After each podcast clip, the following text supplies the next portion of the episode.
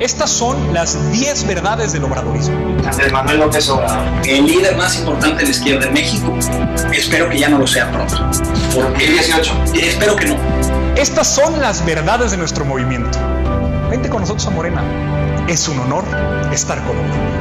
Entonces, ¿cuál es la pelea por un partido desfondado, Gibran, que no tiene vida orgánica, que no tiene una institucionalización y al cual el máximo representante o emblema, que es el presidente López Obrador, puede dejarlo a un lado ir hacia otro y dejar abandonado ese partido.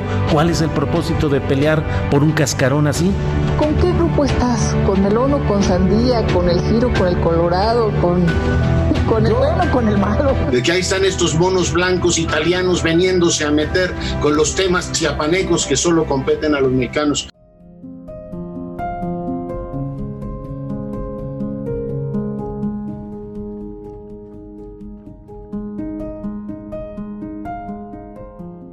Bienvenidos a otra emisión de Antagonía. Hoy vamos a tratar de analizar temas coyunturales, como ya se dieron cuenta en el intro. Y para esto, como siempre, saludo a mi amigo Carlos. Carlos, ¿cómo estás? Muy bien, Cristian, muy bien. Aquí andamos, pues ya a la expectativa de eh, este programa que trataremos hoy. Se vino el segundo informe de gobierno. Perfecto, y eso es, vamos a tocar el segundo informe, vamos a tocar el pleito por el poder dentro de Morena, algunas cosas que dijo AMLO sobre ONGs y su financiamiento privado, y otras dos, tres cositas, pero creo que vamos a comenzar con el segundo informe, ¿no? Exacto, sí. Básicamente eh, hubo un, un, encuentro con varios per periodistas que organiza Arturo Rodríguez, que es eh, periodista de, proceso, y eh, pues trajo a la mesa el diálogo con periodistas e investigadores que un poco siguiendo la línea de Simmel diría pues que los periodistas son quienes más acercados están a hacer la verdadera política, ¿no? Con, con, más o eso. menos, ¿eh? Más o menos. más o menos. Hay de, de, periodistas a periodistas también, ¿no? Claramente está. Pero esto, este, este encuentro me llamaba la atención porque creo que se tocaban puntos bien importantes que el presidente pues no, no tocaría en su informe completamente, ¿no? Sino más bien como una perspectiva de análisis. Eh, me, me parecía una, una buena entrada. Pues, ¿qué te parece si empezamos? Y lo que me parece también peligroso es que pareciera que la política de seguridad se vuelve una extensión de una, de una política de negociación con, con gobernaturas eh, hostiles.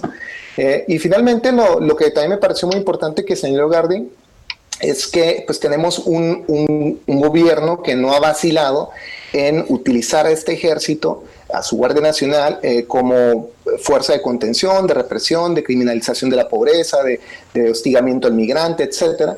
Y yo no estoy tan seguro siquiera que esto es en respuesta a, un, a, una, a la dominación del presidente Trump. Yo creo que eh, en, en, un sentido estricto, el presidente López Obrador ha hecho un cálculo de que la política militar anti-inmigrante es una política positiva, es decir, es una política que le reditúa políticamente. Es decir, que, que, que, tiene, que es bien vista por la mayoría racista del país, que celebra que se detenga y se deporte ¿Qué, qué, a migrantes eh, centroamericanos. A mí me parece que hay algo... Cambiarle el nombre a ciertas cosas, creo que es el primer paso para cambiar las cosas en general y no llamarle guerra a, un acto de combate al crimen, me parece que es un paso importante. Lo que me preocupa... Perdón, pero ¿qué lógica es esa de que cambiarle el nombre a las cosas es el primer paso para cambiar las cosas? ¿Eso es dialéctica hegeliana? ¿O es pura estupidez? Estoy confundido. Eso es dialéctica hegeliana, porque escucha esto, ¿eh? ahí no acaba. Lo que me preocupa es lo que está pasando en las diferentes áreas de seguridad y lo que está pasando sobre todo en Palacio Nacional, en donde no se ve, o yo no veo por lo menos, una estrategia clara de qué es lo que pretenden hacer con el tema. Eh, ya, ya, ya... Como ya lo mencioné, sí patrones claros de despojo territorial y de recursos que están ligados a intereses corporativos y transnacionales que tienen que ver con la liberalización y globalización de, las, de los mercados. Desde ese punto de vista, la solución no es política ni institucional.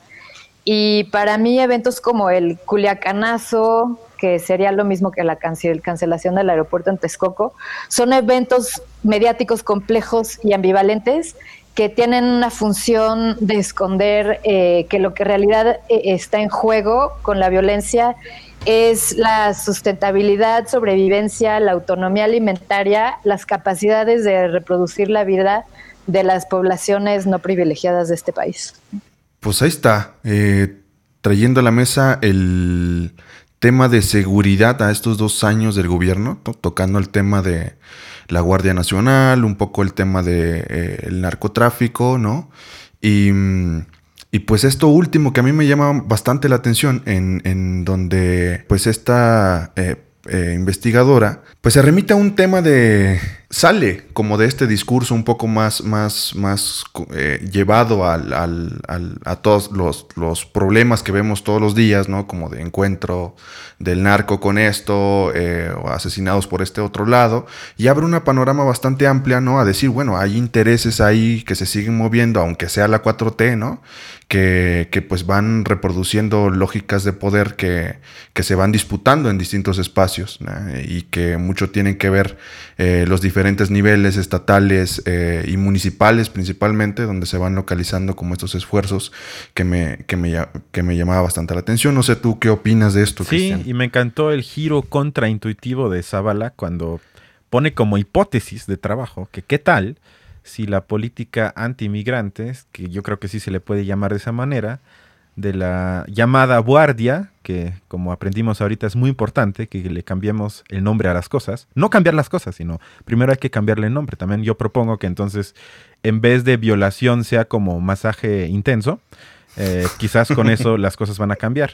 Es que eso es un ejemplo de mal gusto, pero para mí es la misma lógica de pensamiento. es decir, da completamente igual o casi igual como le llamas, y no importa si algo es nefasto, cambia el hecho y con eso luego cambia el lenguaje, pero no viceversa. Bueno, después de este disparate machista, regresando al tema, sería que el, el, que dijo eso tiene un libro que se llama Los cárteles no existen, donde que vamos a tratar en un podcast aparte, pero vale la pena, digamos, dibujar la, hipótesis o la, su idea principal, que tiene que ver qué tal que los narcos sean mini empresas o no tan mini empresas que responden principalmente a la lógica de mercado capitalista y por ende nada más son unos competidores más que muchas veces entonces son funcionales para el Estado para expulsar o intimidar a poblaciones de zonas estratégicamente importantes para el Estado. Por ejemplo, si en zonas hay gas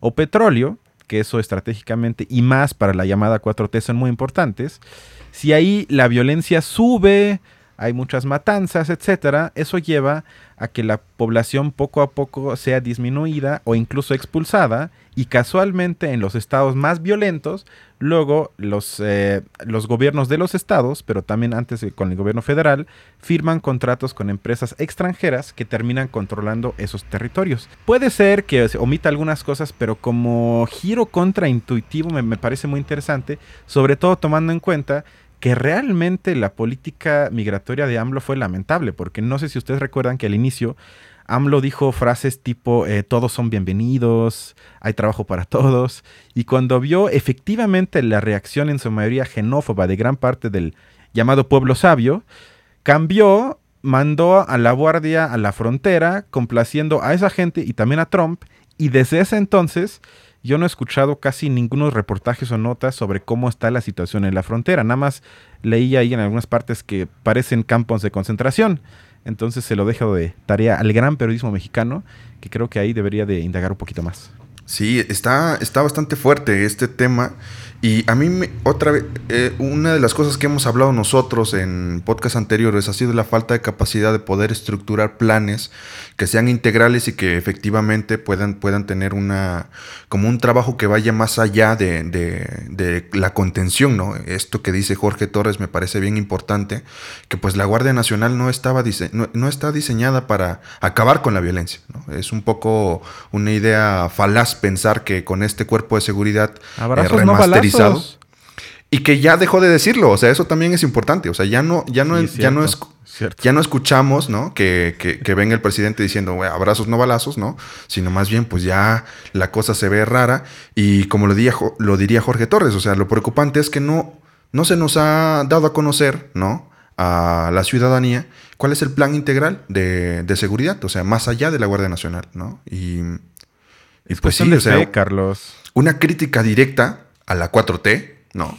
Y al gobierno de izquierda que supuestamente tenemos hoy, ¿no?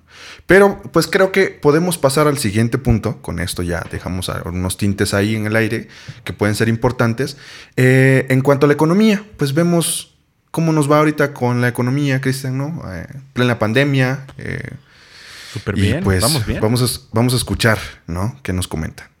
Y es donde yo, yo pondría el énfasis en, decir, bueno, ¿qué es lo que vas a hacer, gobierno federal, para cambiar el modelo económico, para generar empleos importantes que no dependan tampoco de eh, estas 10 o 15 o 20 familias que han acaparado básicamente todo el sector productivo. Eso es lo que no estoy viendo y eso me preocupa mucho.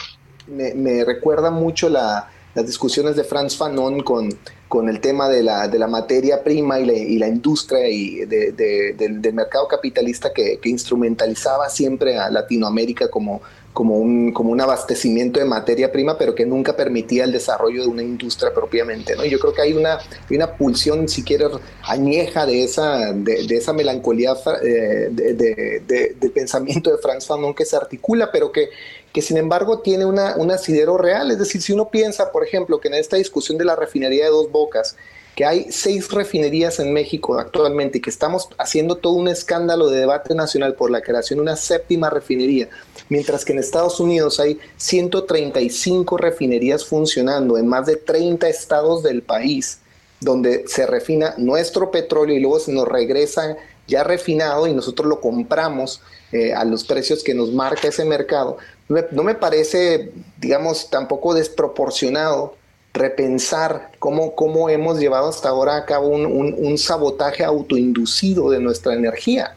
Yo creo que tenemos pues una, una, multiplicidad de factores que no necesariamente podemos, digamos, juzgar en una decisión de gobierno federal propiamente. ¿no? La caída del PIB, por ejemplo, ¿no? En, México, pues es mucho más acentuada, pero hay una caída del PIB, creo que fue el 30%, algo así en Estados Unidos. Es decir, la, hay, hay, una crisis de, de, pobreza rampante en Estados Unidos ahora mismo, se, por fin se empieza a hablar de la pobreza, es decir, tenemos una grave situación global donde, donde pobreza, precarización del trabajo ya no es solamente una doctrina shock, es literalmente un shock en, el que, en el que no hay en realidad necesariamente ganadores inmediatos. Sí estoy de acuerdo que claramente se va a capitalizar sobre el shock y se capitaliza de inmediato, pero yo no creo que sea, digamos, como propone Naomi Klein, necesariamente una política de Estado. Yo creo que es, digamos, el resultado pues, de, un, de todo el desparpajo que nos dejó el coronavirus. ¿Cómo la ves, cómo la ves ahí? No, eh? bueno, mm, dos puntos. Em, el primero, eh, que creo que es el señor Torres, ¿no? Dijo que, Jorge Torres. que le preocupa que no haya un cambio de modelo económico, ¿no? Bueno, eso también me preocupa, pero ¿eso qué quiere decir? Que eso luego me encanta del, de la narrativa periodística, que se quedan como en críticas que yo entiendo, pero que teóricamente están tan cojas que se quedan en lugares comunes, porque eso para mí implica, bueno, entonces un sistema que no sea capitalista, que sea otra cosa el capitalismo, que es el reto para la izquierda a nivel mundial desde casi 100 años y que no hemos podido. Y él nada más lo dice así, bueno, que le preocupa que aquí no se haga eso. Eso ni yo, ni yo que soy un gran crítico del gobierno neoliberal del López Obrador, pero ni siquiera yo estaría exigiendo que cambien de modelo económico, y menos siendo México, eso es completamente imposible. Y el segundo punto que mencionó Zavala, yo comparto que la caída del PIB no es culpa de AMLO. En todo el mundo el PIB cayó en muchísimos países de manera brutal, pero algo que me parece engañoso y que muchos periodistas no mencionan es que en ningún país del mundo se culpa al gobierno de la caída. Lo que varía muchísimo y donde sí podríamos sí criticar al gobierno es en el llamado escenario de recuperación, donde México en las revistas económicas más importantes está en los peores lugares. ¿Por qué? Porque no se ven acciones del gobierno, no se ve reforma fiscal, no se ve aumento de la deuda para invertir, no se ve absolutamente nada contracíclico que podría provocar que poco a poco pueda recuperarse la economía. Y eso para mí es mucho más grave. Yo nunca diría que AMLO tiene la culpa del COVID y de la caída, pero creo que sí va a tener la culpa de que no vamos a salir de este, entre comillas, hoyo. Y eso no lo menciona y me parece un poco engañoso. Ay, Cristian. ¿Por sí, soy muy negativo, eres, perdón. ¿Por qué eres tan negativo, por Dios, no?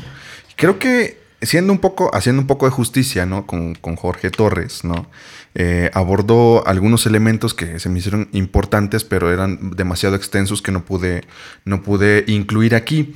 Él, él trae, fíjate, trae un pensamiento un poco más de, de, tono socialista. Y justo esto que tú estás puntualizando, ¿no? Él, él eh, lo decía, eh, no existe, por ejemplo, un plan que, que sea el desarrollo en México impulsado más allá de estas dos cosas que, que lanzó AMLO, ¿no? Eh, el proyecto en el sur del tren Maya, ¿no? Y el proyecto en el Istmo y ya. Entonces, eh, Jorge Torres lo decía de forma específica, o sea, me gustaría ver qué es lo que va a pasar con el resto del país, o sea, cómo impulsas, ¿no? Eh, la salida de esta caída que se viene bastante fuerte y que eh, hace un par de días se anunció que ya estamos en cero... Cero guardaditos para el siguiente año, o sea, se le dijo a los partidos O sea, políticos, ¿este año ¿no? fue con guardaditos? No, bueno. Eh, Este año todavía, ¿no? Y- pero para el siguiente ya no hay, entonces ya no hay que pedir tanto, ¿no? Y que sí se vuelve pues una, una problemática bastante grande, pero ya llevamos recuperados cuántos miles de empleos, Cristian. O sea, eso, eso no, es para ti 10 suficiente. millones y recuperamos como 90 mil, vamos bien. Y que es una crítica bastante fuerte, porque Jorge Torres también lo enunciaba, ¿no? Y decía, em, estamos aquí nosotros eh, tratando de, de pensar en un gobierno de izquierda, cuando este gobierno de izquierda lo único que da son becas, ¿no? Para que, que ni siquiera son trabajos y que los contabiliza como trabajos, ¿no? Y que se piensa más como una estructura de contención que es insostenible a largo plazo. O sea, cómo piensas y, y cómo podrías generar empleos que realmente puedan dar buenas condiciones de vida y no solo un número en los índices, ¿no? Que puedan marcarte en un ranking que pues mucho puede decir, pero poco puede hacer en la realidad, ¿no? Eso, eso eh, para ser un poco justo con el Sí, pensamiento porque de- además de- son becas muy bajas. O sea, porque Sí, luego, no, luego cuando completamente. festejan las, las transacciones a la gente más pobre, digo, bueno, ¿cu- ¿cuánto les giras? ¿30 mil pesos? No, como mil al mes o hasta a veces menos. Y Claro. eso también a veces, o también cuando se dice, bueno, eh, se crearon, no sé, 30 mil empleos, yo quiero saber qué tipo de empleos. Porque si son empleos con el sal- salario mínimo o dos salarios mínimos, perdóname, pero eso no es un avance. Esos son salarios donde la gente se muere literalmente de hambre. Eso para Exacto. un gobierno de izquierda no es un logro, sino tienes que decirme qué tipo de empleos y luego ya se puede saber si es un avance o no. Y eso tampoco se menciona casi. Pero tú cómo mides, ¿no? A ver, lo- esta es una pregunta directa para ti. ¿Tú cómo mides todo el desfalco de los gobiernos anteriores y que hoy AMLO tenga que asumir la batuta de tratar de generar apenas a dos años, ¿no? Un plan para ti. Un plan que, pueda resarcir. O sea, ves cuánto eh, de dinero se le debía al SAT por parte de empresas que estaban ahí eh, haciéndose pato, ¿no? Y que se ha recaudado ya bastante dinero de parte de esos, de esos cobros, ¿no? Pero que pues vienen amañados de años atrás. No, sí, se ha recaudado mucho dinero si lo vemos de manera descontextualizada, porque si lo metemos en términos del PIB, entonces no es mucho dinero. Es como lo que se ahorra por menos corrupción, es una de las pocas cosas que yo le reconozco al gobierno actual, que yo creo que sí, que a nivel gabinete y presidente no hay corrupción, eso lleva a que sí efectivamente se ahorre algo, pero en términos del PIB, o sea, en términos ya macros, es muy poco dinero. Y ellos mismos se dan cuenta. Y no lo digo yo, sino el secretario de Hacienda, Herrera, dijo justamente lo que tú acabas de mencionar, que se acabaron los guardaditos. Es porque ya no hay dinero, a pesar de todos los ahorros. Y yo entiendo que el país se le entregó a AMLO en condiciones eh, muy desfavorables, pero también lo que yo quisiera ver es intentos, intentos de cambiar el país con políticas estructuralmente importantes que cambien, como lo hizo Peña Nieto, como yo siempre digo, o sea, todo el mundo se burla de él, pero hizo creo que seis reformas importantes a la Constitución, pasó todo por el Congreso, cambió con eso efectivamente a México, para mal, digamos, por lo menos para la mayoría de la población es algo negativo, pero fue un cambio muy grande. En cambio, AMLO se la pasa diario hablando de que estamos en la 4T, que de que estamos en la 4T, y cuando ya ves qué políticas estructuralmente importantes propone, o es más, ha pasado, prácticamente no hay absolutamente nada. Y eso para mí es lo grave. O sea, si él lo estuviera intentando, pero que por X razón, por el virus, por los poderes fácticos, no se podría, yo sería el primero en aceptar se intentó, pero no se pudo. Pero ni siquiera se intenta. Sino se queda en lo que también ahorita vamos a ver con las propuestas dentro de Morena, se queda como en voluntarismo, además moralista individual, porque ya ves que él siempre habla como de que uno mismo tiene que vivir más austero, alejado de lo material y todo eso, y eso está muy cerca, insisto, de lo neoliberal porque implica entonces que el cambio está en mi actitud y no en políticas públicas o cambios estructurales a nivel macro. No dijiste que Peña Nieto regresara, ¿verdad? Ah, porque lo hizo muy muy bien, eso fue lo, que yo estaba implicando. No, no, no, sino simplemente él va a quedar como un presidente en la historia que cambió el rumbo de este país, entre comillas, porque pasó, ya no me acuerdo cuántas reformas estructurales fueron, pero fue la educativa, laboral, energética, creo que también telecomunicaciones, fueron por lo menos cinco, si no es que más, reformas muy importantes que afectaron nuestra constitución y que por ende son cambios estructuralmente importantes. Y ahorita estamos en un gobierno que dice que representa una revolución y no toca ni una, pero ni una. La única que más o menos ahí modificó fue la educativa, pero bueno, con este secretario de Educación tampoco hay que esperar mucho. Entonces, eso es mi queja, que no veo proyecto teórico que luego se tenga que tratar de implementar, sino se trata de implementar, o sea, ni siquiera se hace algo que es una mezcla de voluntarismo, ignorancia y patriotismo falso, así le llamaría yo. Muy bien, o sea, parece interesante. Creo que eh, concuerdo contigo. No, no, no habría más que rescatar. O sea, tampoco estamos vanagloriando las reformas que se hicieron. Tres, cuatro de ellas sabemos que han terminado desfalcando el país y que eran más por intereses privados y conexiones ahí que se van destapando hoy con día. Y que justo nos lleva a este otro asunto, o sea, el tema de la corrupción. ¿no? A dos años del gobierno y que en las semanas recientes hemos tenido como grandes impactos, ¿no? Vamos a ver qué tal esto que llamamos justicia transicional también ha sido, por supuesto, el nombre de la continuidad ¿no? de, estados que en su momento fueron mayormente autoritarios a un, modelo neoliberal de, aparente democracia y libertad. Entonces yo creo que eh, eh, en todo esto, eh, más que hablar de, corrupción o de, o de impunidad, me parece que tendríamos que pues, nombrarlo, digamos, en eh, con, con, con, el, con el verdadero, digamos, eh, signo que tienen estos gobiernos. Yo creo que antes de corrupción tenemos que hablar simplemente de política neoliberal o de estado de excepción que instrumentaliza ¿no? Eh, políticas securitarias, de saqueo, etcétera, que terminan siendo al mismo tiempo pues, formas de geopolítica energética, migratoria, etcétera. Yo, yo también alertaría aquí en no creer que el, el, gobierno de López Obrador va a poner fin al neoliberalismo. Yo creo que lo que está ocurriendo es un reacomodo relacional con estas clases dominantes. Y yo creo que ahí también pues hay un sentido práctico de esto que llamaríamos pobremente justicia transicional. Yo creo que el gobierno de López Obrador, trabajando con lo que se tiene, está tratando de crear una nueva forma de, de, digamos, de intervencionismo estatal eh, en estas prácticas de, saqueo y de rapiña. Eh, digamos, eh, parecería que estamos improvisando un modelo keynesiano región 4 en el que, en el que, lo, que lo que reaparecería es el Estado eh, conteniendo la fuerza del capitalismo salvaje.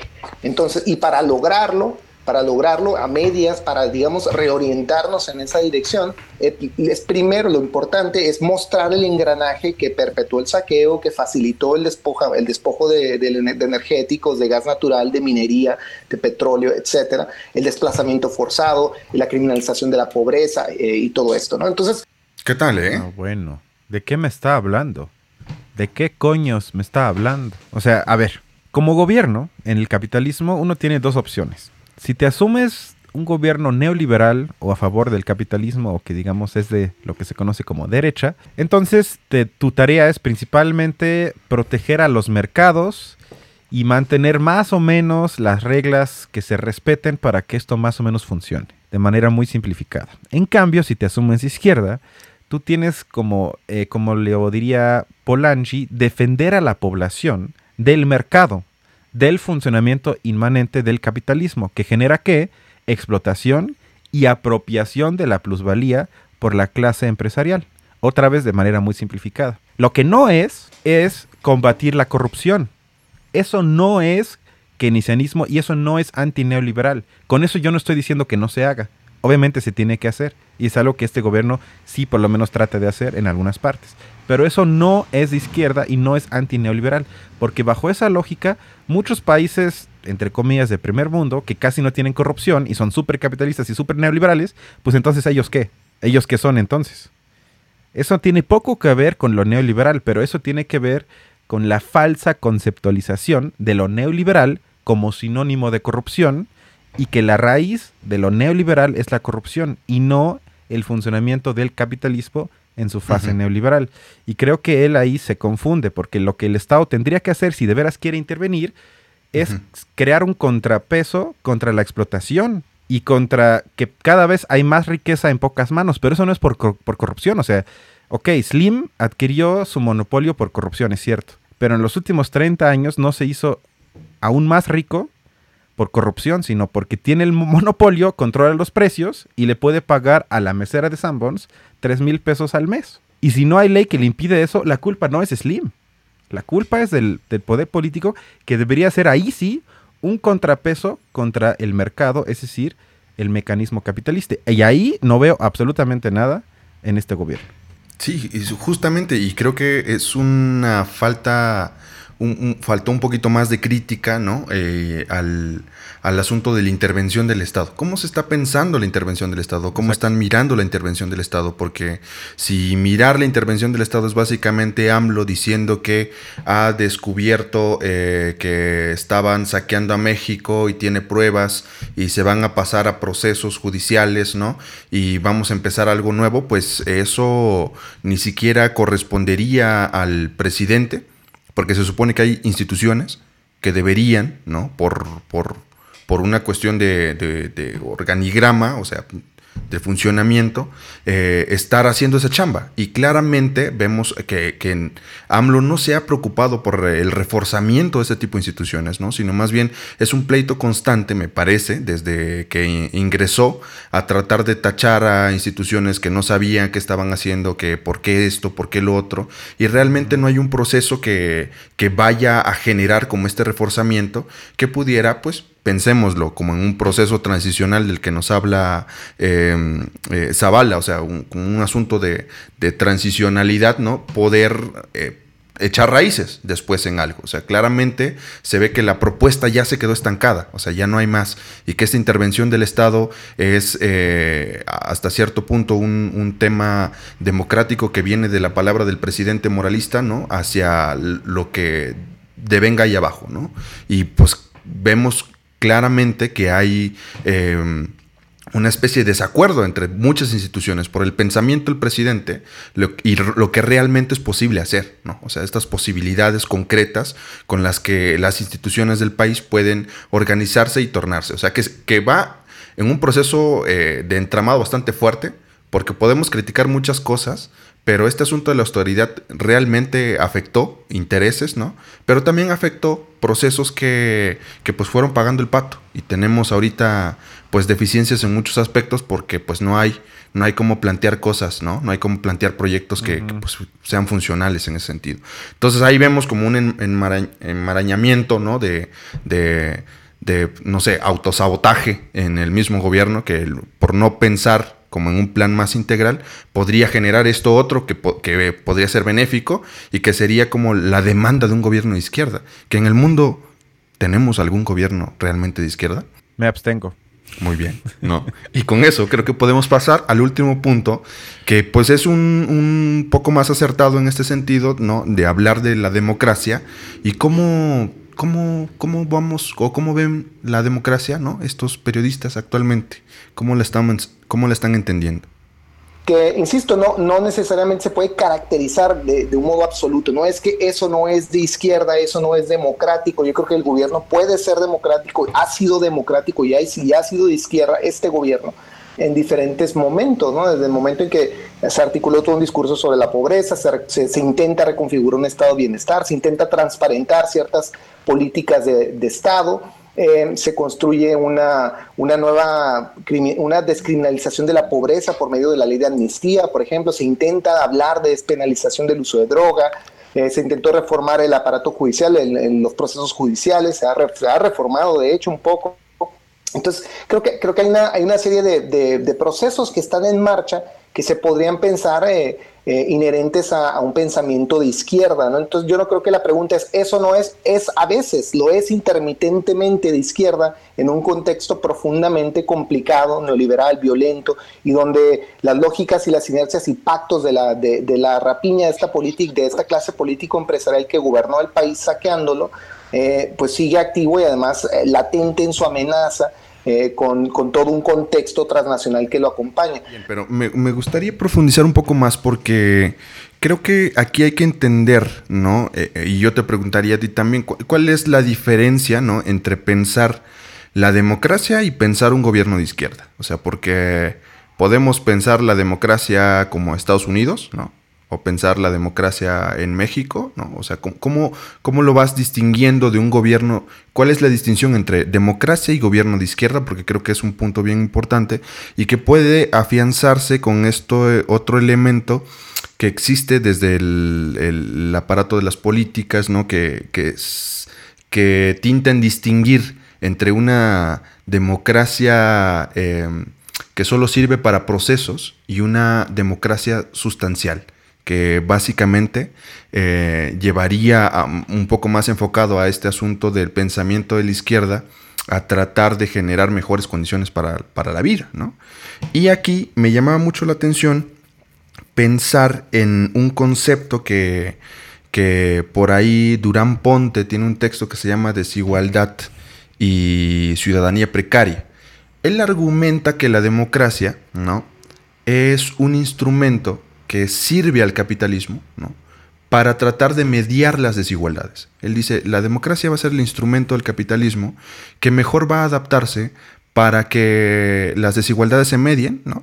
Y pues en, este, en esta mediación haya un control y no, no, se tenga que derrocar el funcionamiento del capitalismo como tal, porque una cosa que hay que entender es que capitalismo y gobierno, Estado, ¿no? O sea, van, van muy de la mano, ¿no? Y en ese sentido, eh, pensaba en un término que se llama el estado de, excepción. Eh, eh, hay un estado de excepción ficticio que teoriza Durán Ponte, que viene de Schmidt, ¿no? que es el control como del, del, aparato del, a partir del, gobierno mismo, ¿no? que establece ciertos mecanismos ahí para poder mantener y afianzar este control. Pero él lo contrapone con un asunto del el estado de excepción a través del pensamiento de Benjamin, ¿no? Y lo que dice es que no es necesario esto, que existe un estado de excepción actualmente, ¿no? Eh, y podemos verlo en, en el sentido de que el Estado está, ¿no? Pero hay muchas personas que no tienen el acceso al derecho, no tienen el acceso a las, a las buenas condiciones de vida, y eso se establece como un estado de excepción, o sea, porque eh, hay, hay algo ahí que se podría hacer, pero está inexistente, o sea, es como una ausencia del gobierno dentro de este estado de excepción que permite esta, estas desigualdades, ¿no? Y como que se va entrecruzando ahí, y en ese sentido, a mí me pues me llamaba la atención pensar la democracia y, ver cómo el gobierno de izquierda puede pensar la democracia. O sea, si existe dentro de nuestro actual gobierno que se pinta de izquierda, quizás tú podrás abordar un poco más después de lo de Morena, si existe este, esta construcción o esta, o esta crítica misma hacia las formas en que se ejerce la democracia, ¿no? Y que puede efectivamente ser un, una democracia en la que el gobierno pueda tener más incidencia para generar mejores condiciones de vida, que sería, creo yo, un pensamiento más de izquierda, ¿no? ¿Qué opinas? Sí, es que creo que si entendemos la democracia como concepto abstracto, entonces es difícil, porque entonces se va a convertir en una discusión entre si es de democracia más clásica, si es democracia liberal, si es democracia en el sentido de que la gente puede votar, o que la gente puede incluso votar quiénes son los jueces en el Poder Judicial y todo eso. Eso creo que es una rama de la discusión, pero yo creo que mucho más dicotómico e importante para mí es eh, que un gobierno de izquierda debería de preocuparse por garantizar el acceso a la participación democrática. Y con eso no me refiero a que el pueblo, como lo entiende muchas veces también el mismo presidente, esté como movilizado, pero yo le diría más como en pseudo actividades, como ahorita la firma para eh, juzgar a los, a los expresidentes, sino que se creen, se, crean las, las condiciones para que la gente pueda formar parte en la construcción de lo que se conoce de manera abstracta y no de otra, voluntad democrática. ¿Qué implica eso? Que todos tengan acceso a Internet, al periódico, a por lo menos a un nivel mínimo de educación, yo diría mínimo preparatoria, que tengan también tiempo para que con sus amigos o su familia hablen de temas importantes, que tengan acceso al sector cultural, es decir, que pueden ir al cine, que se puedan comprar libros.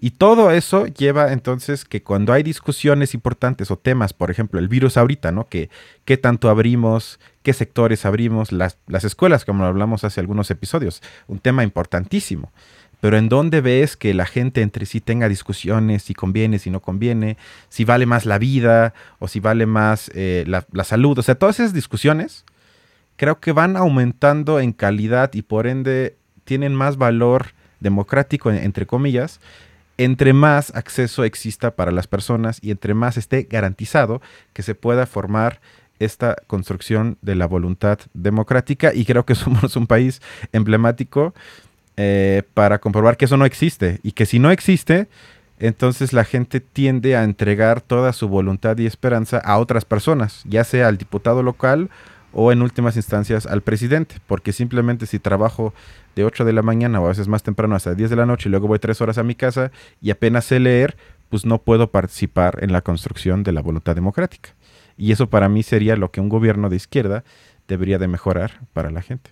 Muy bien, y entonces, em, ¿ubicarías en, en algún parte del mundo, o sea, las grandes potencias eh, piensan como democracias liberales netamente, ¿no?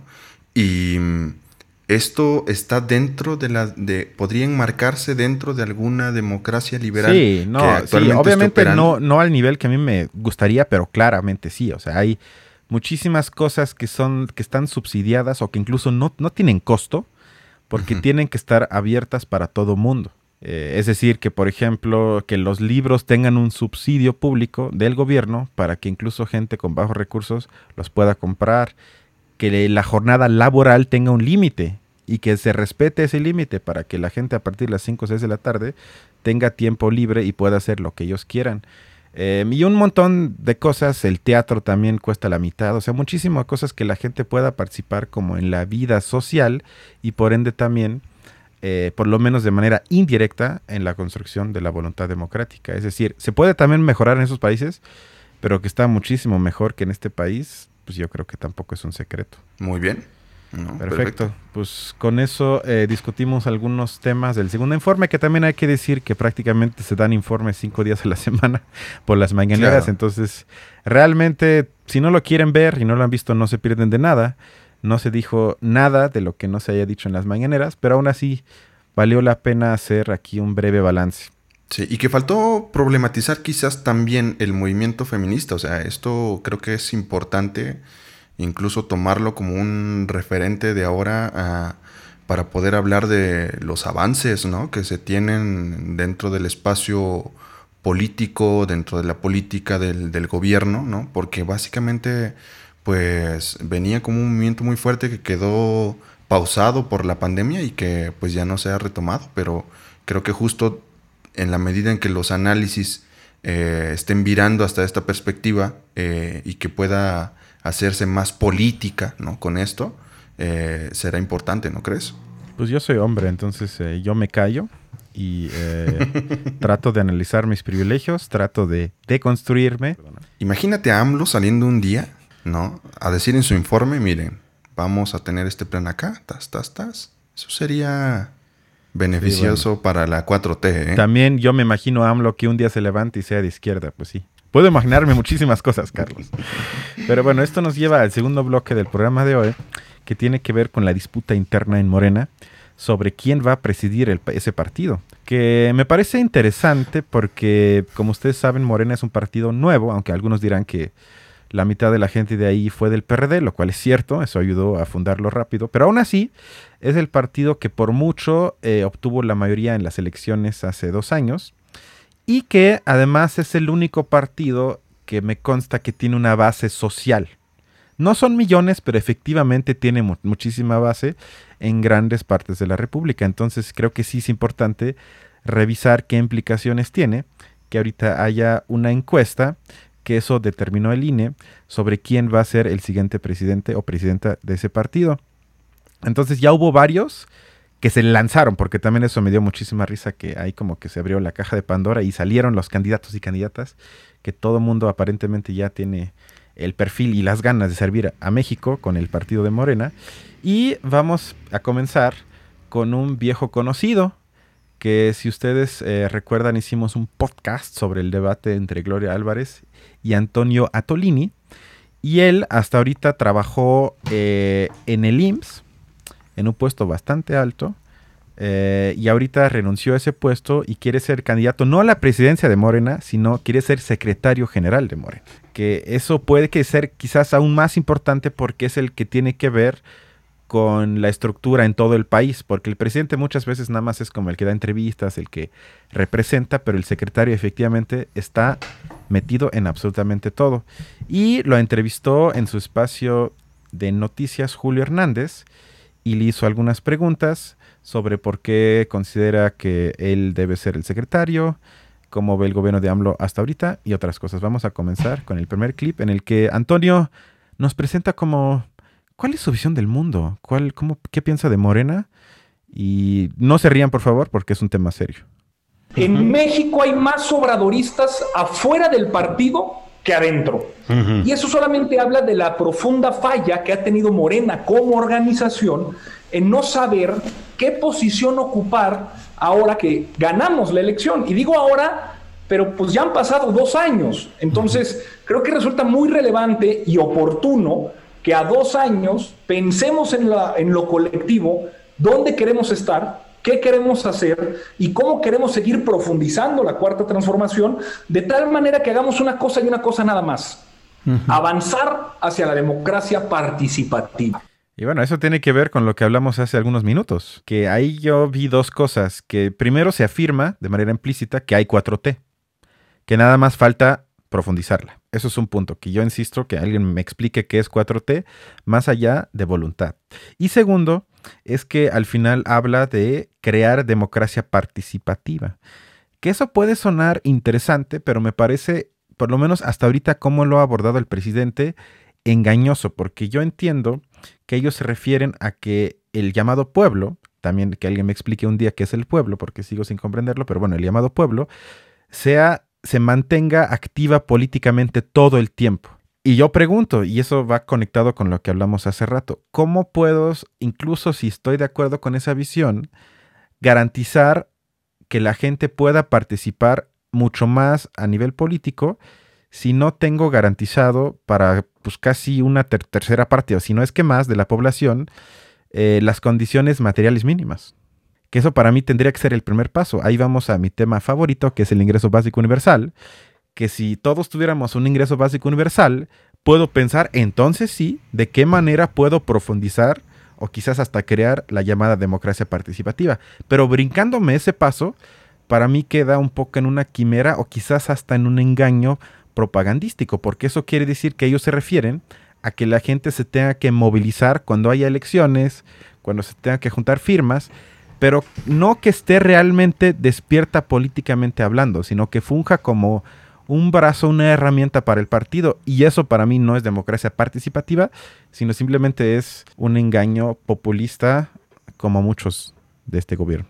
Yo, yo ahí con ese punto vería dos cosas. Creo que hay, hay una confusión entre, por eso te hacía la pregunta hace rato, creo que eh, se confunde muchísimo en, en entender la democracia como una herramienta, ¿no? Y entender la democracia como un fin último. Creo que eh, si se piensa como un fin último, ¿no? Se cae en el error, ¿no? De creer que, que, justo habiendo, garantizando o, esperando que haya mayor participación, eh, pueda existir eh, mejores condiciones.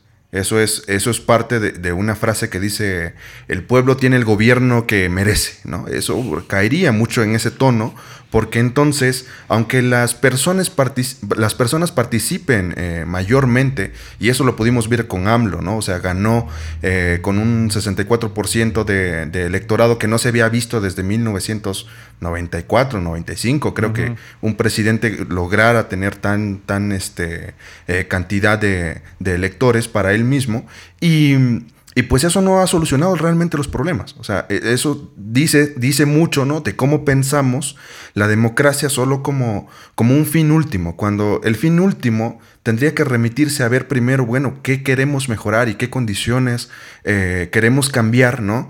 Y utilizar el instrumento y la herramienta de la democracia para poder eh, ir configurando mecanismos que puedan servir eh, eh, y en los que estemos de acuerdo, ¿no? A final, a final de cuentas.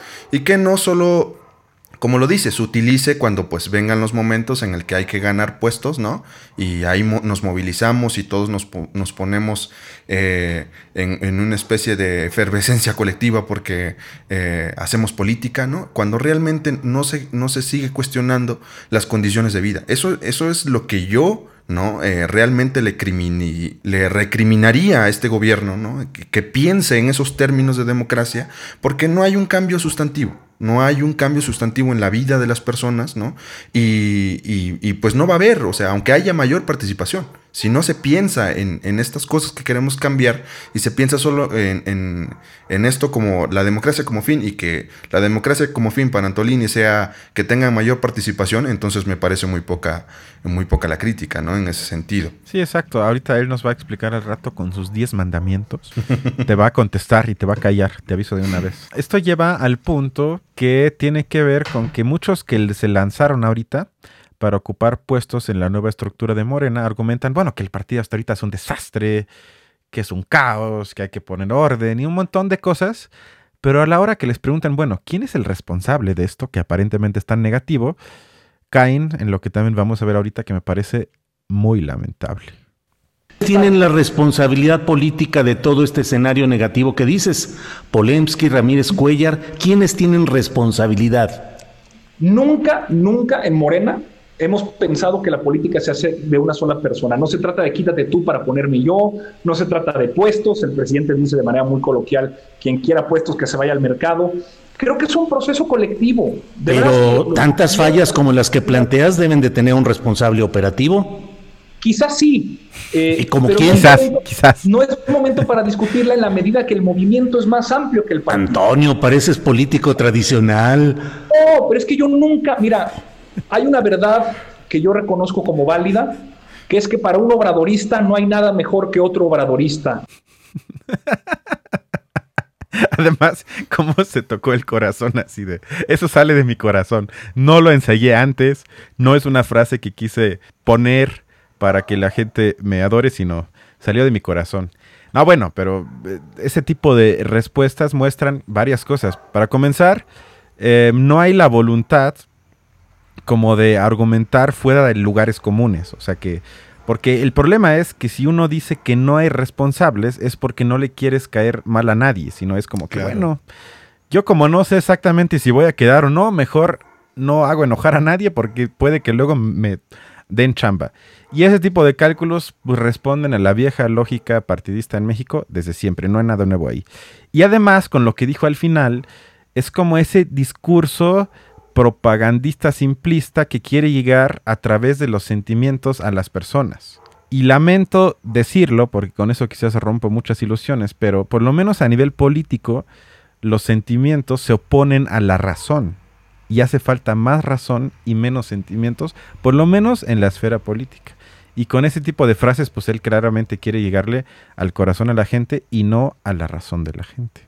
Pero ahorita vamos a un punto muy chistoso y muy interesante, pero también podría interpretarse como triste, es que Antonio Atolini pues es un personaje que surgió a raíz de las protestas del Yo Soy 132 en 2012, que se convirtió en uno de los voceros no oficiales, pero era de, eh, de, los pocos que salían en los medios de comunicación. Luego trabajó en Televisa, luego trabajó muchos años en el PRD, eso no hay que olvidarlo estuvo en el PRD cuando se firmó el Pacto por México y hace cinco años, es decir, en 2015, cuando le, cuando le preguntaban qué es lo que opina de López Obrador, contestó lo siguiente. Y eso contrástenlo con lo que acaba de decir con la mano en el corazón de que lo mejor para un obradorista es otro obradorista. ¿Qué decía en 2015 del mismo obrador? Andrés Manuel López Obrador, el líder más importante de la izquierda en México, espero que ya no lo sea pronto. Por 2018. Espero que no. Eh, ahora, espero que no porque quiero que haya una persona nueva, distinta, igual de posicionada, con el mismo discurso, con las mismas ideas, con las mismas ganas y la posibilidad real de poder llegar a, la silla presidencial. Pero me sería muy triste pensar que sería la tercera vez que tendríamos al mismo candidato representando a la causa de la izquierda. Por dignidad. hombre, pues no sé si por dignidad, pero también por un asunto de congruencia de si la izquierda es renovación, si la izquierda es superación, si la izquierda es diferencia Déjalo, pobrecito. Se veía bastante joven, ¿no? Estaba ahí apenas metiéndose, entrándole a la jugada y ahorita sabe cómo se maneja el, teje y maneje acá de, la política. Creo que lo que dijo, em, no hay, hay poco que agregar. Realmente lo que a mí me interesaría es, ¿qué dirán en algunos años? Quizás en cinco años va a decir, no sé, que el pan es el cambio o lo que sea. Es decir, tristemente ha sido un personaje poco confiable y poco consistente y sobre todo que creo que ya eh, agarró la manera de convertir su discurso que efectivamente es muy ágil y muy rápido y tiene buenos dotes de comunicador para crear una narrativa propagandística que agrada a la gente y con eso quiere alcanzar puestos. Ya le alcanzó para uno, ahorita quiere subir un poco, pero realmente hay muy poca sustancia. Y esto también se ve que ya cuando eh, Julio Hernández le pregunta específicamente sobre dos personajes de Morena. Una es Jade Polensky, que fue presidenta de Morena desde que AMLO se retiró para ser candidato a la presidencia hace casi tres años. Y el otro es Mario Delgado. Una, la primera es empresaria y que tiene de izquierda lo que yo tengo de africano. Y el otro es Mario Delgado, que tiene más o menos el carisma de una rata y que también tiene la convicción de ser de izquierda igual de fuerte que Emilio Azcárraga. Son personajes que la base de, Morena, yo lo sé de manera personal y me consta, que repudia muchísimo y que están hartos y que sobre todo ellos dicen cómo puede ser que personas que no tienen nada de izquierda estén en los puestos más importantes. Eh, nada más para dejar claro, Mario Delgado es el jefe de los diputados de Morena en la Cámara de Diputados y se encarga de firmar los pactos y los acuerdos en lo, en lo obscurito para eh, llevar adelante las propuestas de la 4T. Y bueno, adivinen qué es lo que dijo Antonio. ¿Qué opinas de la gestión de Jade Kolpolemsky? De primera, Jade Cole es una compañera que ha estado acompañando al presidente desde hace mucho tiempo e hizo un, un trabajo fantástico en la elección que nos llevó a tener el resultado que tenemos y estamos todos los militantes, hombres y mujeres, muy agradecidos con ella. O sea, tú irías, la postularías para una reelección en el cargo. ¿Qué opino sobre Mario Delgado? ¿Qué opinas? Eso también me dio mucha risa que ahí se ve que tiene todo preparado, que le pregunta primero de Jade Cole y luego le dice, a ver, pregúntame también de Mario Delegado, porque quiero opinar de Mario Delegado. Ahí se ve lo auténtico que fue la entrevista, ya tenía exactamente el discurso preparado hasta sobre quiénes va a opinar. No, bueno, tristísimo.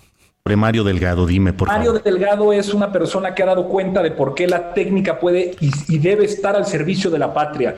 Es un hombre que ha conocido de primera mano los programas que hoy son realidad, Prepa sí, por ejemplo, en la Ciudad de México, la expansión de los programas de movilidad cuando el, eh, Marcelo Ebrard era jefe de gobierno, ha sido coordinador de los diputados en el momento más complicado que es el asentamiento de la cuarta transformación y él ha estado ahí con el presidente defendiendo y dando la cara durante muchos años un compañero de primera. Se ve que alguien quiere un cambio en Morena. ¿Quieres decir algo? Digo, yo nada más agregar que, otra vez, que no quiere chocar con nadie, que elogia a dos personajes que si uno asume que las cosas se han hecho mal dentro de Morena, serían de los máximos responsables. Y él ni siquiera los critica, deja que los critique, sino los elogia al Olimpo, que han sido los mejores compañeros y compañeros. Y bueno, eso de cierta forma hasta me parece cobarde, debo decirlo. Pues no sé, eh, a mí me gustaría recordar algo que dice eh, Arturo Rodríguez y que pues es eh, totalmente, lo vemos aquí, o sea, la, la, la la política es una lucha por el poder de forma constante. No, bueno, pero eso, eso me parece una definición de política bastante reaccionaria. No, no, no, no. ¿En qué sentido va este comentario? Porque creo que efectivamente, ¿no? Eh, no hemos cuestionado lo suficiente, ¿no? Ahí hablando un poco de democracia. O sea, ¿cómo le das a esta, a esta, al pueblo, al pueblo que tanto habla Morena, ¿no? Las herramientas para poder cuestionar esto. O sea, el cuestionamiento del poder dentro de la política mexicana aparentemente está ya con una estructura bastante fuerte eh, que ya se sabe qué se tiene que hacer, ¿no? Y en este caso, pues viene aquí no, a dar una lección. Pero yo pido un mejor poder, una élite ilustrada, una élite culta. yo pido que, se critique el poder. No, claro, se tiene que criticar el poder, pero en este país se critica mucho el poder. Se critica muchísimo el poder, ya, pero luego no pasa nada. Por eso yo le exijo y sobre todo, a mí me gusta tomar en serio a las personas. Y estoy hablando de personas que asumen que estamos en la 4T y prácticamente en una revolución. No estoy criticando a la gente que propuso más de lo mismo y que ahorita yo los, yo los critico porque son más de lo mismo, sino estoy criticando a personas que dicen que ellos no son más de lo mismo. Los estoy tomando de la palabra y los estoy tomando seriamente, por eso yo los critico. Por eso a ellos, sí, son del poder, hay que criticarlos, son la nueva élite, pero yo quiero que sean una élite un poquito menos mala. Es mucho pedir poquito, un poquito más ilustrada, un poquito más elocuente, un poco, con un poco más de formación teórica. Ya casi quiero llorar, pero para evitar eso, una pregunta, Carlos. ¿Tú crees que Atolini le hizo críticas a AMLO? Yo creo que no. Como siempre, eres un sabio. Yo no tengo que criticarle nada al presidente porque él me, él me representa fielmente. Nada, nada que, nada, nada que criticarle, Antonio. Un ejercicio intelectual implica necesariamente los claroscuros dialécticos. Bueno, sí. Que no quiere meterse a Morena, porque si lo hubiera hecho ya nos habría resuelto la vida hace mucho tiempo. Ese es el peor, esa es la, la más grande crítica que le haces. Sí, si nos hubiera puesto en orden la casa antes, el tribunal no habría tenido que entrar, que es una propuesta que yo tengo ahora. Bueno, con la cara de Julio creo que todo está dicho. Eh, eso también creo que vale la pena resaltarlo, que la identificación autoritaria con el líder, o sea, con AMLO, muestra que varios de ellos, a menos que estén mintiendo todo el tiempo, que cabe esa posibilidad, pero asumiendo que sí está un poco interiorizado, muestra una estructura de carácter muy autoritaria. Y ese tipo de estructura de carácter tiende a entregarse a líderes por sentir impotencia o poco control sobre sus propias vidas. Es decir, que sienten que ellos por su cuenta pueden hacer poco, por eso se entregan al líder y prácticamente de una manera pseudomasoquista se podría decir. Y esa fijación eh, con AMLO se muestra también en lo siguiente, a menos que quieras decir algo, porque ahorita vamos a los nuevos 10 mandamientos que yo eh, quiero que ustedes en casa o cuando estén caminando los repitan una y otra vez porque es la nueva Biblia. Y ahí vamos a ver ahorita a nuestro amigo Antonio que nos va a explicar cuáles son las 10 verdades del llamado obradorismo, que tiene que ver otra vez, la fijación con el líder es tan grande que incluso su ideología, su corriente, lleva el nombre de la persona. Bueno, ¿qué es esto? Estas son las 10 verdades del obradorismo. Uno, la auténtica democracia es el gobierno del pueblo, por el pueblo y para el pueblo. Esencialmente, mandar obedeciendo. Dos, para un obradorista no hay nada mejor que otro obradorista. Toda corriente o facción es antipopular. Por lo tanto, no obradorista. Ese número dos sigo sin entenderlo. Y eso que para hacer este video lo he escuchado como cinco o seis veces. Y sigo sin entender por qué una facción o una corriente es antipopular y por ende es antiobradorista. Eso te juro que entre más lo escucho, más confuso es, pero quizás es por mi falta de capacidad, no lo sé, pero me resulta muy curioso. Son tres los principios fundamentales del obradorismo. No mentir, no robar y no traicionar al pueblo. Cuatro, para el obradorismo la política no es un fin, sino el medio para alcanzar la felicidad del pueblo. Nuestra filosofía es que podemos ser felices buscando la felicidad del prójimo. 5. Los obradoristas somos hombres y mujeres libres, conscientes, honestos, de buena voluntad y corazón. Sostenemos que el poder solo tiene sentido y se convierte en virtud cuando se pone al servicio de los demás. 6. Nuestro movimiento lucha por la transformación pacífica y democrática de México. Abrimos las puertas a todas las corrientes de pensamiento y todas las clases sociales. Los obradoristas somos demócratas. O sea, a los fascistas también. Va. Republicanos y profundamente humanistas. 7. Consideramos que el principal problema de México es la corrupción y la deshonestidad de sus gobernantes. Los obradoristas nos proponemos acabar con la corrupción, la impunidad, el abuso del poder y los privilegios. 8. La tarea de todo obradorista es separar el poder económico del poder político, impedir que el gobierno esté al servicio de una minoría en lugar de representar a la nación. 9.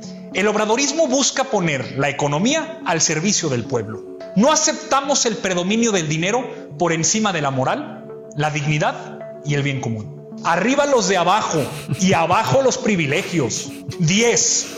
Los obradoristas rechazamos todas las lacras de la política neoliberal. El nepotismo, el influyentismo, el amiguismo, las prácticas antidemocráticas y la corrupción. ¿Quieres decir algo?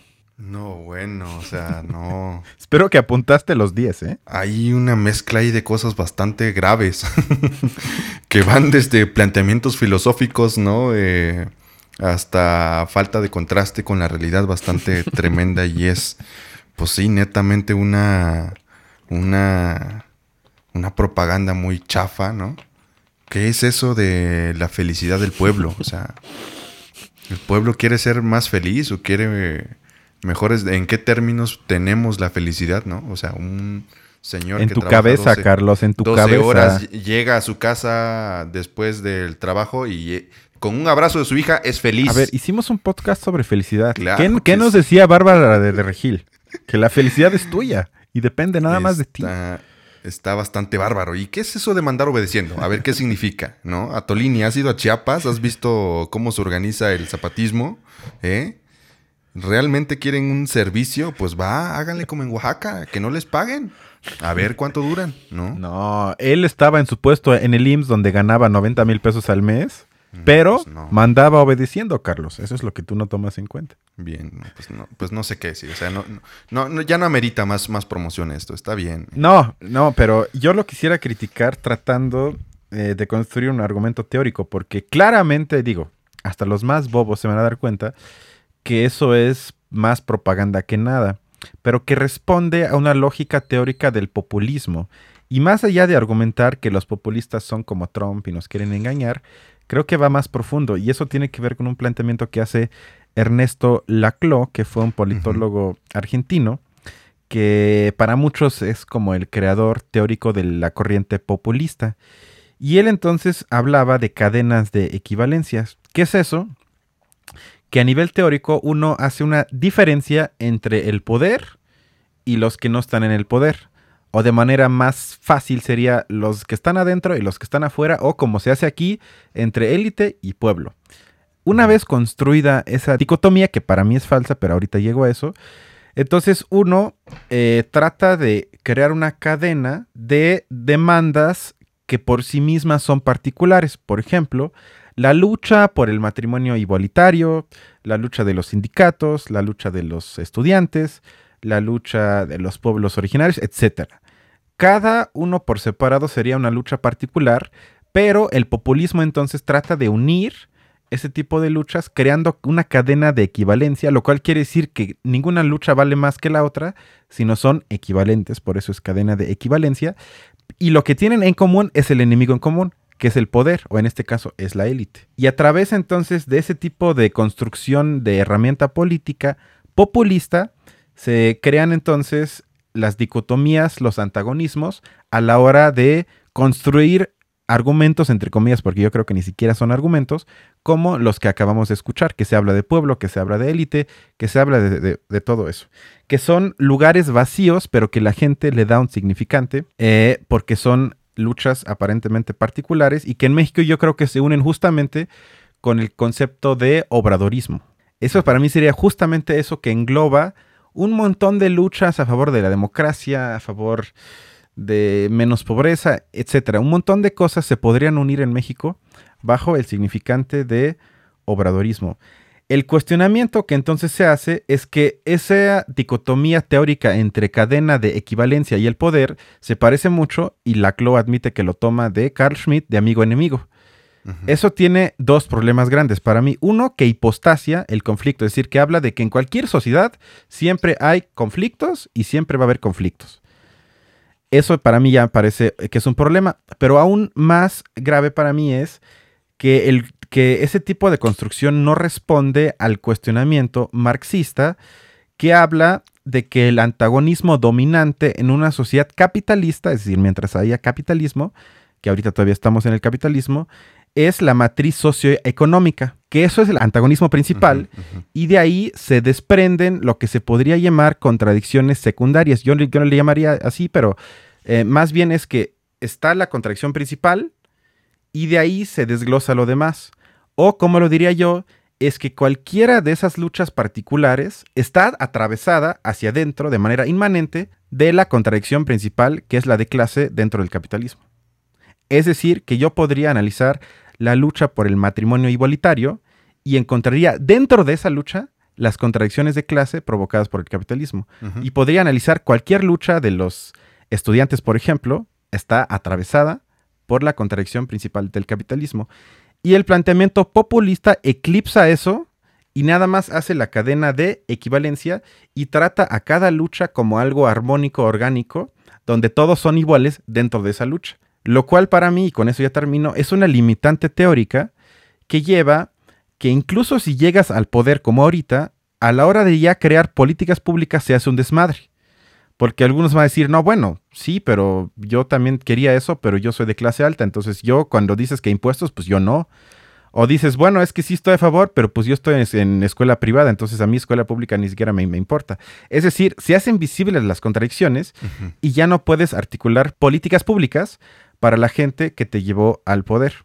No, eh, eh, nada más es una lógica bastante perversa, porque justo como lo estás planteando ahorita, o sea, pareciera que, que, se piensa a esta ciudadanía, ¿no? En bastantes la ciudadanía que realmente ha, tenido mayor participación para pensar de forma parcial en una transformación que fuera a mejorar sus condiciones de vida, ¿no?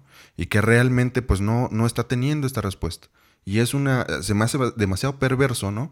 La lógica de intentar utilizar esta fuerza que, que es existente, ¿no? Y, y, pues como, como lo han hecho hasta ahora, capitalizarla con puestos y con beneficios eh, en, un entorno político que no es redituable, o sea, que no, no, genera grandes eh, eh, cambios realmente y que seguirá siendo una, misma, seguirá en la misma lógica. Incluso podemos pensar, o sea, este dominio que tenía el priismo hace mucho tiempo, podríamos pensarla igual. O sea, este predominio puede ser eh, superpuesto por eh, la política izquierdista morenista que tinta en el discurso diferente, pero en la práctica eh, parece una lógica bastante eh, no hay mucho cambio, pues, y no hay una propuesta futuro que pueda realmente plantear algo distinto, ¿no? Algo diferente. Entonces, a, mí me, se me hace bastante perverso el reconocimiento de la política, ¿no? Eh, que tiene su masa amorfa ahí, que puede retomar como ellos quisieran, ¿no? Con un discurso bastante, bastante poco claro, ¿no? Muy echado al, al aquí al, a lo que me van a entender, pero pues realmente no tiene nada de fondo, ¿no? Y pues ahí. Sí, ahí estamos de acuerdo. Sí, nada más como último punto que tiene que ver con el concepto de neoliberalismo, porque también se menciona que, como dijo, los lacayos o los chayoteros, o lacras, perdón. Las lacras. las lacras neoliberales, que eso otra vez tiene una connotación moral que lo moral siempre despolitiza, es decir, la política no es moral, entonces cuando alguien trata de meter ahí cosas que tienen que ver con moral es porque trata de engañar y despolitizar, pero más allá de eso, eso implica, y Obrador tiene la culpa de eso, de que otra vez lo neoliberal se asocia con la corrupción. Por ende, si no eres corrupto, no eres neoliberal. Y eso no tiene nada que ver, y en todo caso muy poco que ver, sino qué es lo neoliberal en términos básicos, es que hay un Estado fuerte que protege y garantice el funcionamiento del mercado. Segundo, que se privilegien las libertades económicas sobre las libertades políticas y que haya un dominio en el ejercicio de gobierno de lo privado sobre lo público. Y creo que esos tres puntos, en el caso de AMLO, como lo hemos hablado ahorita ya en toda la hora, pues se cumple. O sea, está, está la guardia que protege al capital y al funcionamiento para que esto más o menos siga caminando. Tenemos las libertades económicas garantizadas en todo su esplendor, no hay reforma fiscal. En todo caso, ok, se cobra un poquito más, se pone un poco más énfasis en el cobro de impuestos, pero es mínimo. Se le cobra a los que nos deben. Exactamente, más o menos así. Y lo último es que en sus reformas y propuestas de política no veo que se afecten en prácticamente ningún rubro eh, las empresas privadas o en general el sector privado. Entonces ahí tampoco. O sea, podríamos decir nada más con esos tres puntos que el gobierno de AMLO es en 95% puramente neoliberal. Pero bueno, em, esto fue nuestro amigo Atolini. Y vamos ahorita a otro personaje que creo que en el podcast nunca lo hemos tematizado, a menos que se me ha olvidado, que es Gibran Ramírez, que no sé si ustedes lo ubiquen, que sale en Foro TV con Leo Zuckerman, que es doctor por parte de la UNAM, que da clases en la UNAM y que lleva algunos años eh, participando en medios, defendiendo principalmente el proyecto de AMLO y que ahorita él aspira a ser presidente de partido. Y otra vez, la pregunta más importante es, ¿qué es lo que propone? Y yo tenía esperanzas, pero como una vez más me di cuenta, es malo tener esperanzas. Entonces, ¿cuál es la pelea por un partido desfondado, Gibran, que no tiene vida orgánica, que no tiene una institucionalización y al cual el máximo representante o emblema, que es el presidente López Obrador, puede dejarlo a un lado ir hacia otro y dejar abandonado ese partido. ¿Cuál es el propósito de pelear por un cascarón así? La clave son los tiempos, Julio. Necesitamos de manera eh, urgente y de manera irrenunciable un aparato político electoral para ir a las próximas elecciones. Como Morena es el partido que fundó Andrés Manuel y el partido que por eso se beneficia del capital político el presidente López Obrador, creo que lo ético es empatarlo con los valores del presidente López Obrador. En pocas palabras, ejército electoral y se tiene que alinear el partido con el presidente. Muchas gracias por ese tipo de propuestas y bueno. No, hombre, sin palabras. O sea, bien dicen por ahí que lo doctor no te quita lo... ¿Cómo enunciarlo? Ah. sin groserías, por favor. Lo poco sabio, ¿no? Lo poco sabio, sí. Aún así, y con eso para cerrar ese, ese tema y terminar ya casi con esta edición, aún así espero que queden ellos dos porque es lo que más probable podría llevar a un caos interno en Morena y ahí sí, como decía nuestro viejo compañero Mao Zedong, que cuando hay desorden bajo el cielo, la situación está excelente. Entonces yo espero que haya un poco de caos, que haya peleas, que haya muertos políticamente hablando y quizás eso luego lleve a cambios. Por eso, y nada más por eso tristemente, espero que ellos dos queden. Y esto nos lleva a los últimos dos puntitos del día de hoy. Uno, que es el que me provocó náuseas, asco, enojo, depresión y ansiedad, eh, tiene que ver con el siguiente clip que van a ver ahorita. ¿Con qué grupo estás? ¿Con melón o con sandía? ¿Con el giro, con el colorado? ¿Con, con el bueno, con el malo? Yo no, no... Ay, Elisa Lanis, eso es periodismo de basura. En los países europeos le llaman a eso periodismo de horse race, es decir, de carrera de caballos. ¿Qué quiere decir eso? Que es un periodismo que por pereza o incapacidad no quiere hablar de proyectos, de teoría, de ideas, de políticas públicas, sino simplemente se encierra en metáforas deportivas, por eso ustedes se dan cuenta cuando los periodistas usan cosas como quién va ganando, quién va adelante, de qué equipo eres, incluso cómo le llaman la carrera presidencial, como si fuese una carrera de caballos. Y entonces lo único que hacen es enfocarse en las personas, pero no en los proyectos de, esas personas. Y el periodismo se tendría que enfrentar en los proyectos, en las ideas, y no crear telenovelas y hablar como lo hizo la periodista ahorita de que, ay, entonces eres de Monreal o eres de Delgado o eres de estos o eres de lo que sea. Eso es periodismo chatarra y que además hace mucho daño porque despolitiza. Porque con eso la gente, entonces, en vez de cuestionar y votar por ideas y proyectos, termina votando por quien me cae menos mal. O no voto porque me cae mal. Y entonces construir ese tipo de narrativas a nivel de periodismo me parece lamentable y la verdad eh, me provocó náuseas. Sin comentarios. ¿eh? Sin com- ¿Cómo puede ser? Sí, o sea, sí está feo todo, pero ahora ya estoy triste que ya nada más diga sin comentarios. Pero bueno, al parecer estoy hoy tan, estoy hoy tan brillante que te dejo sin palabras. No, no creo que, que- eso daría mucha luz, por ejemplo, a los, a los comentarios que hace el presidente de cierto, de cierto tipo de prensa, ¿no?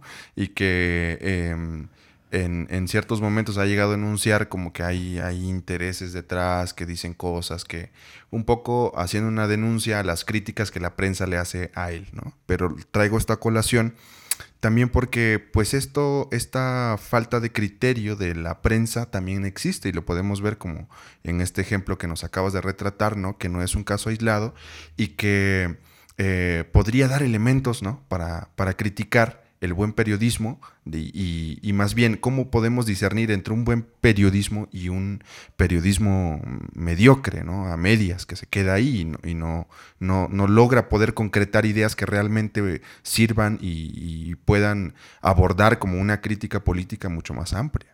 Y bueno, esto nos lleva al último punto del día de hoy, que tiene que ver con una polémica que se generó en la semana sobre algo que dijo el presidente, que acusó a algunas ONGs que han hecho críticas a su proyecto del tren Maya de que son traidores a la patria porque reciben dinero del extranjero.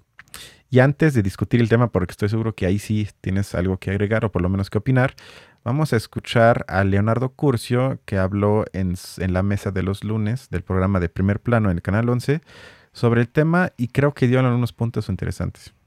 Tampoco comulgó con el circo político que me recuerda mucho la doctrina de Emilio Chuaifet, cuando nos llamaban y nos decían sus amigos Adolfo Aguilar, Sergio Aguayo y compañía reciben dinero del extranjero, que no se da cuenta que están efectivamente haciendo eso. En el Plan Nacional de Desarrollo de Cedillo se decía de las ONGs que atentaban contra efectivamente el interés nacional y aquí yo lo que no pierdo de vista es que con toda esta politiquería y todo esto se está perdiendo de vista el tema del tren Maya. O sea, yo creo que no tiene nada de pecaminoso recibir eh, financiamiento de esas fundaciones, pero está la Nauman, está la Ebert, están de muchos países que tienen motivaciones políticas, pero claro, pues si eso hacen, igual que hay fundaciones de distintos ángulos que lo que hacen es promocionar investigación para ir ganando el mundo de las ciencias, ganarse el corazón de la gente, pero lo que no pierdo de vista es la descalificación gubernamental de un proyecto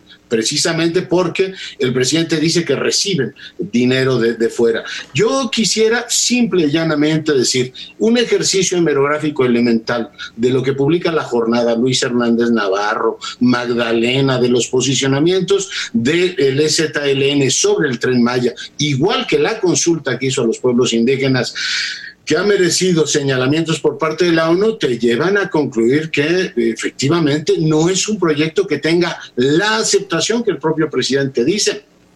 Están los artículos del Omnibus, es decir, no creo que se pueda acusar, como se acusaba en los 90 en tiempos de Cedillo, de que ahí están estos monos blancos italianos veniéndose a meter con los temas chiapanecos que solo competen a los mexicanos. ¡Boom! Completamente, ¿no? O sea, creo que el señalamiento está bastante desarticulado y creo que yo me iría un poco detrás de, la crítica, ¿no? Eh, de la razón de ser de las ONGs. O sea, las ONGs vienen aquí a ocupar eh, un papel, vienen aquí a ocupar un papel que, que es básicamente eh, un brazo que el Estado no puede cubrir. O sea, en este sentido, ¿no?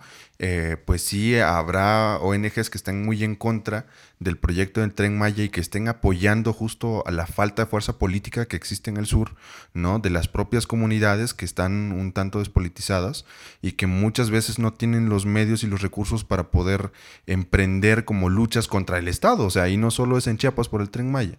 El Estado de Oaxaca ha tenido luchas constantes ¿no? contra el, propio Estado, que ha motivado también a la creación de ONGs en el mismo Estado para poder combatir la, las lógicas de poder de, depredador del Estado que está congeniado con, con el capitalismo, como lo, hemos visto, y que pues no va, no va en esa línea, ¿no? O sea, eh, es totalmente desacertado y descalificado porque pues básicamente el proyecto no está sustentado eh, con bases fuertes que, que, lo, que, lo, que, lo vayan a redimir de, de, pues sí, de, del, de descartar su proyecto como tal. O sea, y eso es muy conflictivo, bastante conflictivo, porque ah, todo un engranaje de proyecto de nación que pretendería eh, elevar la economía, está, está implementado ahí. O sea, es, uno de los brazos fuertes eh, de, su, de su proyecto, ¿no? Eh, que,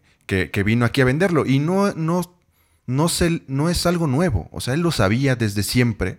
Que, o sea, desde que planteó la idea, o sea, tuvo resistencia primero por parte del STLN, que es lo más organizado que se tiene en Chiapas, por ejemplo, ¿no? Em, de que eso iba, iba a causar resistencias. O sea, esto no puede ser algo que sorprenda, ¿no?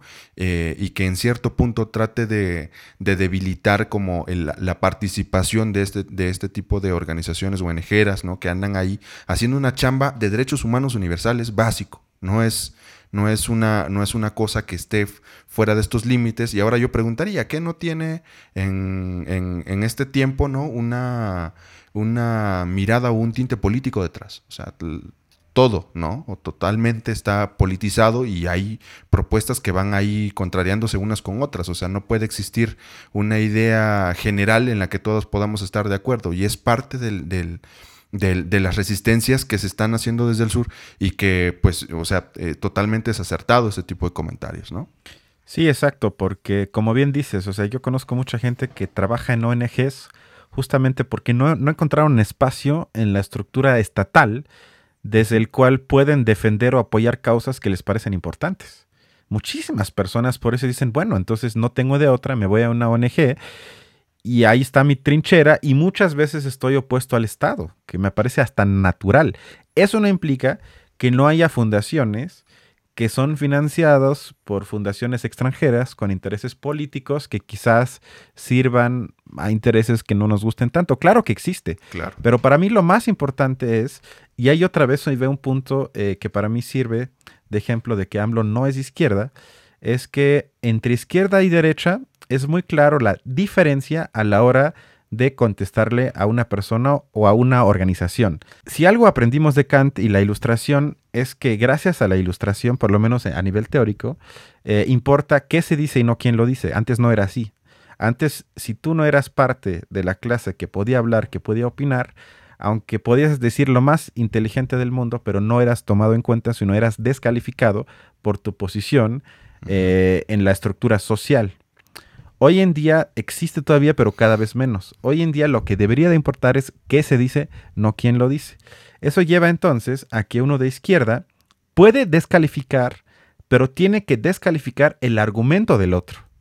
En cambio, uno de derecha descalifica al mensajero, es decir, descalifica qué se perdón, descalifica quién lo dijo y no qué se dice. Y en este caso, las críticas al tren Maya hay muchísimas como lo escuchamos ahorita en la jornada, por grupos indígenas, por luchadores de derechos humanos, lo que sea. Hay muchísimas críticas al tren Maya. Y en vez de enfocar entonces las críticas, es decir, los argumentos de las ONGs, es decir, a ver, aquí están mal, aquí falta esto, invalida los argumentos por quiénes son, o por supuestamente quiénes son, porque ni siquiera sabemos exactamente si de veras es cierto lo que dice AMLO. Es decir, que ni siquiera se pone a discutir los argumentos de las ONGs, sino dice lo que ustedes dicen no vale, porque son ONGs y reciben dinero del extranjero. Cuando yo nada más pregunto, y con esto termino, ¿el tren Maya, la inversión para construirlo, no es extranjera? Pues claro que sí es extranjera, pero ahí aparentemente sí se vale. Entonces, una de las contradicciones tan abrumantes en la llamada 4T. Pues sí, pues sí, totalmente, ¿no? Y pues yo creo que podría ir finalizando con, con esto una pregunta para ti de forma directa. ¿Cómo podría la izquierda pensando un poco en los planteamientos hegelianos de cómo poder reconocer lo que en la acción se hace ¿no? y superar la acción misma, ¿cómo podría la izquierda superarse con la izquierda misma? ¿no? ¿Tú crees que eso es posible en este gobierno de Obrador? No, yo creo que estamos condenados y lo único que nos queda es hacer podcasts para pasarla un poco menos mal. Pero bueno, eh, a menos que tengas algo que decir, eso sería todo por hoy. Sí, no, pues nada, creo que nos extendimos bastante en esta charla, pero valió la pena. Eh, que, que, pues sí, que pues valga la pena para quienes nos escuchen y, y pues nada, ahí estamos, cuídense mucho. Nos vemos la siguiente semana. Cuídense.